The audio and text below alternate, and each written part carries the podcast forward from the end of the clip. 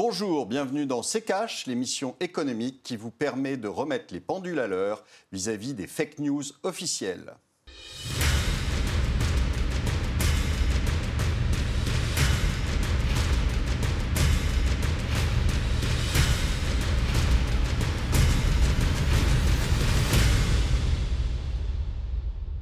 Bonjour, aujourd'hui on va parler de la Grèce. La Grèce s'est-elle remise de la crise? Bonjour Esther.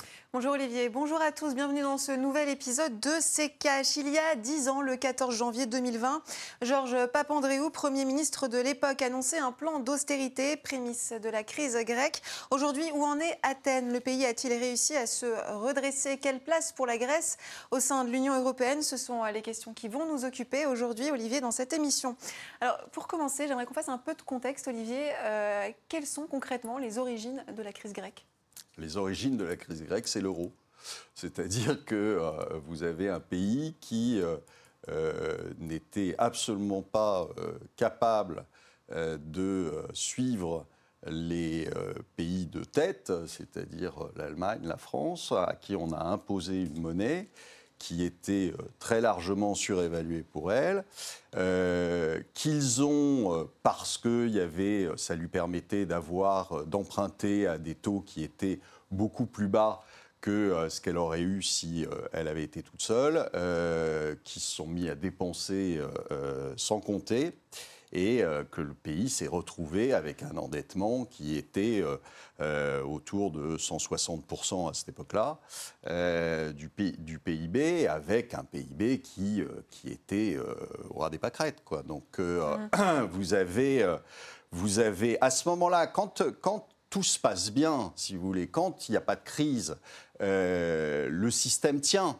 Et le système aurait pu perdurer, si vous voulez, s'il n'y avait pas eu la crise de 2008. La crise de 2008 arrive, et à ce moment-là, on s'aperçoit que euh, euh, les choses ont été mal faites et mal montées. Vous voulez juste dire que si la Grèce n'était pas rentrée dans la zone euro, il n'y aurait pas eu de crise grecque? En tout cas, elle n'aurait pas été de, ce, de ce niveau-là. Euh, je pense que, alors, ce n'est pas un pays qui avait une croissance euh, démentielle, mais je pense que le, son entrée dans l'euro est euh, en grande mhm. partie responsable de ce qui lui arrive. Alors, Olivier, où en est le pays exactement aujourd'hui? Élément de réponse avec le tiroir cash d'Antoine Vassas. Aujourd'hui, dans le tiroir cash, nous allons vous faire un petit tour d'horizon de l'économie grecque. Et qui de mieux qu'un véritable grec pour vous en parler? Salut à tous, c'est Nikos. Euh, bienvenue dans le tiroir cash aujourd'hui. Au programme, je parle de mon merveilleux pays d'origine, la Grèce. Et je parle pas de la dernière liposuction de Kim Kardashian. Dix ans après la crise, la Grèce va mieux, en tout cas un peu mieux. Depuis trois ans, elle a renoué avec la croissance de 1,5% du PIB en 2017 à 1,9% en 2018 avec même une prévision de croissance au-dessus des 2% pour 2020. C'est incroyable Encore mieux qu'une performance d'Ayaka Ayana Aya, Ayakana Nakamura Selon le gouvernement grec, le chômage devrait passer de 17,4 points en 2019 à 15,6 en 2020. Les amis, c'est une baisse incroyable. Aussi incroyable que la baisse des audiences de The Voice. C'est essentiellement grâce au tourisme qui marche plutôt bien. Des signes encourageants quand on sait que le chômage a dépassé les 28% au plus fort de la crise. Pire qu'une crise de nerfs de Britney Spears ou de Maria Carey. Bon, après, la dette grecque reste énorme.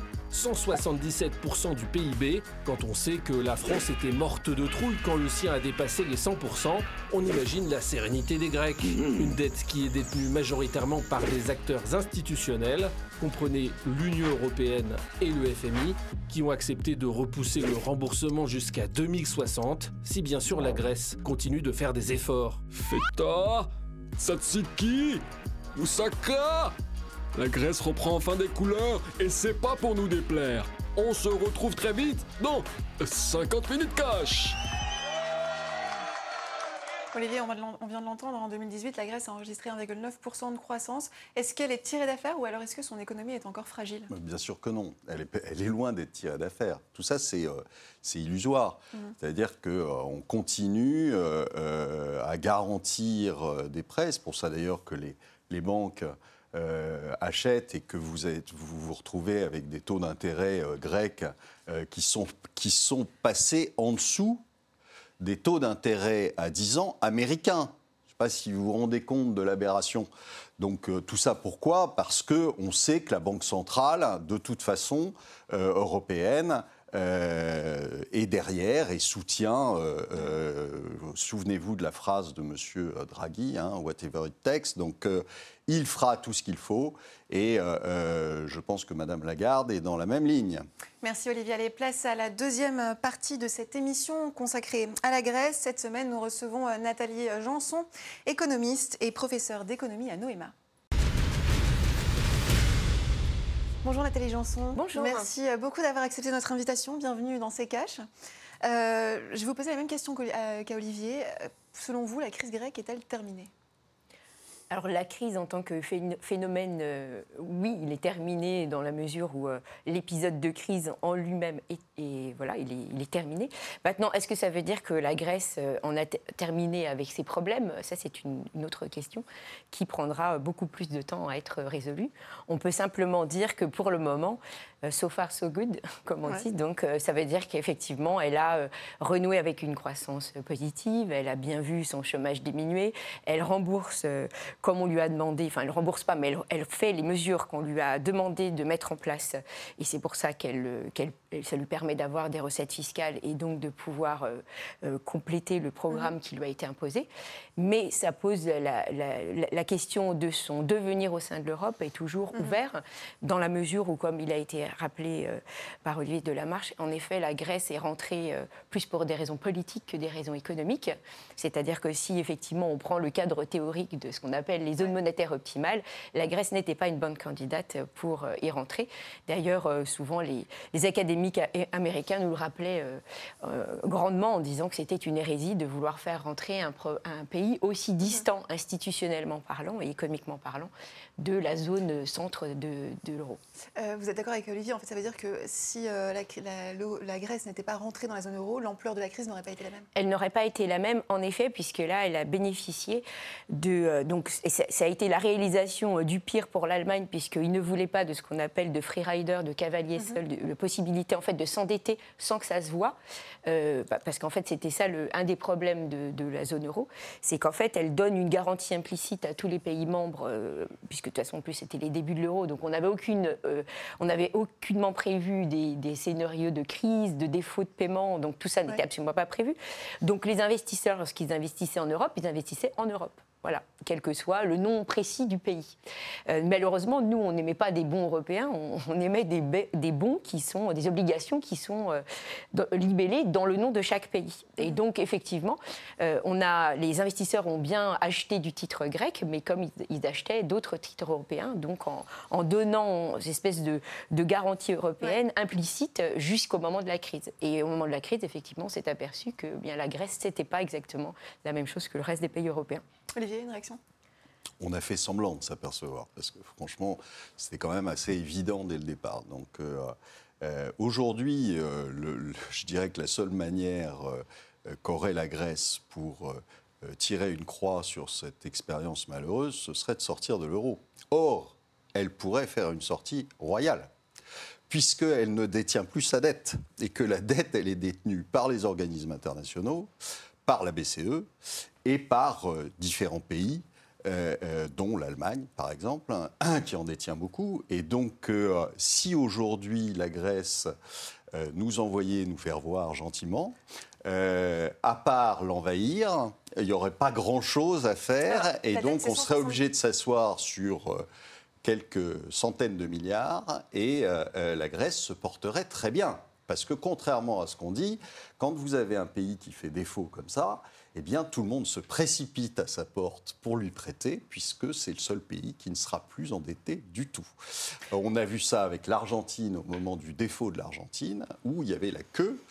Euh, à la Banque centrale euh, argentine euh, pour lui prêter de l'argent, pour prêter de l'argent à l'État, parce que dès le lendemain, parce que ce pays n'était plus endetté. Donc il n'y a pas de problème en fait vis-à-vis -vis de l'extérieur sauf que ça fâcherait évidemment beaucoup Madame Merkel, mais, euh, et puis que ça donnerait peut-être des idées à d'autres pays pour sortir, et c'est bien pour ça qu'on la maintient euh, absolument à tout prix euh, dans l'Europe, parce que pour des raisons politiques, les mêmes qui ont procédé à son entrée dans l'euro. On n'a pas du tout envie que, que la Grèce sorte, parce que si la Grèce sort, ça pourrait donner des idées aux Italiens, aux Portugais, aux Espagnols, et j'en passe des meilleurs. Mhm. Alors, on reviendra euh, sur la place de la Grèce euh, au sein de l'Union euh, dans, que- dans quelques instants. Juste pour vous parler de la Grèce, la dette, je précise qu'elle s'établit à 177% du PIB en 2019. Et je voudrais qu'on revienne sur les indicateurs. Justement, la, Grèce vise une croissance de 2,8% euh, en 2020. Est-ce que la situation aujourd'hui de la Grèce est moins bonne ou meilleure que- qu'elle ne l'était en 2010 Bah là, en, ce moment, elle est, meilleure. Elle a des, voilà, elle a des indicateurs euh, qui sont, euh, en tout cas, les, réformes qui, qui, bloquent, qui, faisaient obstacle à ce que l'activité économique re- reparte, euh, on, en a un petit peu moins. Il est certain qu'en fait, le, problème de, la grecque est surtout, comme je disais initialement, c'est surtout des problèmes institutionnels. C'est-à-dire, ils ont un- une, façon d'organiser leur économie en fait qui est relativement encore fermée par rapport à, et pas, et pas très innovant par rapport au reste d'économie européenne. Donc c'est un système assez bureaucratique et c'est pour ça que euh, un ensemble des mesures, c'était d'essayer de simplifier en fait euh, l'administration C'est des grecque. réformes structurelles. Exactement. C'est des- et évidemment, ces réformes structurelles prennent du temps.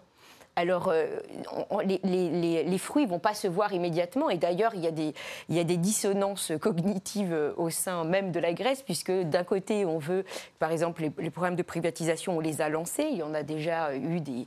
Le, le- port du Pirée qui a été acheté, on avait l'ancien euh, aéroport d'Athènes qui a été acheté. Mais en fait, il ne se passe rien, parce qu'en fait, ceux qui ont acheté pour pouvoir transformer, bâtir par exemple des centres commerciaux, enfin, il y a des, plusieurs projets là-dessus, en fait, en fait aujourd'hui, les projets n'ont donné lieu à pas grand-chose, puisqu'ils sont arrêtés par des, par des problèmes, des obstacles administratifs et aussi des obstacles liés à des problèmes archéologiques. En tout cas, c'est comme ça que, que le- les obstacles sont les plus évidents. Et donc, en fait, pour le moment, il ne se passe rien. Donc, ça, ça veut dire qu'en fait, c'est au-delà, euh, quand on dit, bon, les privatisations, euh, ça peut transformer. En fait, le problème, non, c'est que si vous avez des privatisations, mais qu'il y a une bureaucratie derrière qui les empêche leur réalisation, eh bien, euh, il n'y a pas grand-chose qui va se faire derrière. Ça veut dire concrètement que les réformes structurelles qu'on a imposées euh, à la Grèce n'étaient pas. Il aurait fallu mieux les adapter, peut-être? Bah, de toute façon, il faut que ce soit. euh, le, problème, c'est que dans- on a un peu l'impression dans, ce problème grec que c'est. euh, euh, on veut en fait forcer la marche de transformation d'un pays. Donc effectivement, peut-être que certains Grecs ont envie de voir cette marche de transformation du pays dans un, pays plus, voilà, plus ouvert, plus libéral, plus de marché. Et puis bah, peut-être qu'une partie, sans aucun doute une grande partie, n'ont pas envie de cette transformation, notamment aussi des politiciens qui sont en place depuis longtemps. À certains égards, ça fait, ça, ça- ça- ça fait résonance en fait avec l'Italie, avec l'Italie, notamment l'Italie du Sud, où on voit bien, on a les mêmes, à peu près les mêmes mots, avec une lenteur, une bureaucratie, avec euh, beaucoup d'obstacles, avec, euh, avec en fait des, donc des obstacles qui empêchent l'activité économique de se, de se réaliser, en tout cas de- d'avoir des perspectives plutôt euh, dynamiques. Avec quand on n'est pas, quand les, les- les personnes en fait s'aperçoivent qu'elles peuvent rien de l'intérieur, en fait partent. Et c'est en fait le plus grand mal dont souffre la Grèce aujourd'hui, c'est qu'en fait elle a vu beaucoup de ces jeunes s'en aller. Ouais. Et ça, effectivement, c'est un mauvais indicateur, puisque ça veut dire qu'effectivement, comme on voit que de l'intérieur, on ne peut rien faire, et on s'en va à l'extérieur. Si on s'en va à l'extérieur, ceux qui sont qui restent en fait sont ceux qui ont le moins intérêt à ce que le pays tr- se transforme. Donc voilà, donc à tort ou à raison, encore une fois, c'est des choix, euh, c'est des choix de population. Mais en effet, pour que ces réformes puissent aboutir, c'est-à-dire si on veut vraiment aller vers une, Grèce plus, euh, plus libérale, donc plus de marché, il faut qu'elle se transforme. Et là, la transformation, elle est quand même pas non plus encore aboutie du tout. Elle est juste euh, en cours. Olivier, vous êtes d'accord Le plus grand mal de la Grèce, c'est cette euh, fuite des cerveaux? Alors, ça- c'en est un, et ça, d'ailleurs, ça explique euh, euh, votre chiffre du chômage. hein. Oui. C'est- C'est simplement, c'est pas que le chômage a baissé, c'est que les gens sont partis. Euh, Alors, on, 17,4% on retrouve d'ailleurs le même année. phénomène en Espagne, Oui, le même oui. phénomène au Portugal, etc. Donc, euh, à chaque fois, on se félicite de cette baisse du chômage, mais c'est une baisse du chômage en, en- en- en- qui est une, une- une fausse baisse du chômage. hein. Euh, sur le, sur- en fait, Rien n'a été réglé. Je vous rappelle quand même que euh, au moment de la, de la crise, en 2011, euh, de mémoire, je crois que le- le- l'endettement de la Grèce était de 162% Oui, de son PIB. oui, oui. Aujourd'hui, on est à 180. Donc, euh, j'ai pas vu les choses s'améliorer. Euh, et le, le- le- la croissance, une fois qu'on a baissé son, son PIB de plus de 25%, si vous voulez, avoir une croissance de 1,5%, on ne se roule pas par terre non plus. Donc, euh, euh, tant qu'on maintient la Grèce avec les mêmes, les mêmes conditions euh, qui, ont, qui ont provoqué cette crise, c'est-à-dire un, euro qui n'est pas adapté à la Grèce. Donc vous aurez le, le, même système. Là, aujourd'hui, pourquoi, ce, ce, que je vous ai dit tout à l'heure, pourquoi les taux grecs sont en dessous des taux américains, ce qui est quand même un truc un, un peu aberrant. Enfin, on sent qu'il y, y, a quand même quelque chose qui ne va pas hein, entre la Grèce et, et, et les États-Unis. C'est quand même pas les mêmes économies. Euh, Microsoft, c'est pas grec. Euh, et, et, Amazon, c'est pas grec non plus, que je sache. Et donc, euh, on, a, euh, on a cette aberration qui est maintenue par la BCE. Mmh. Et pourquoi elle est maintenue par la BCE Pour des raisons politiques, parce qu'ils savent très bien que si jamais la Grèce, complètement étranglée, euh, sortait de, de, de l'euro, ça provoquerait probablement la fin de l'euro. En Allez, plus, ouais. sur euh, ce que euh, euh, Madame disait à propos de, de l'investissement, euh, de, des privatisations plutôt, euh, ça ressemble plus à un pillage pour moi qu'une privatisation. C'est-à-dire que je rappelle quand même que le port du Pirée, maintenant, il est chinois, euh, que les aéroports ont été achetés par les Allemands.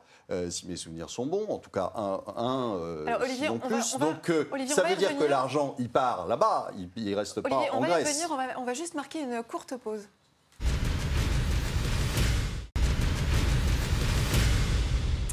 Bienvenue dans C'est Si vous nous rejoignez, on parle de la Grèce cette semaine avec Nathalie Janson, économiste. Et Nathalie, juste avant euh, que je coupe Olivier, euh, il nous racontait que les privatisations pour lui ressemblaient plus à du pillage. C'est votre avis aussi?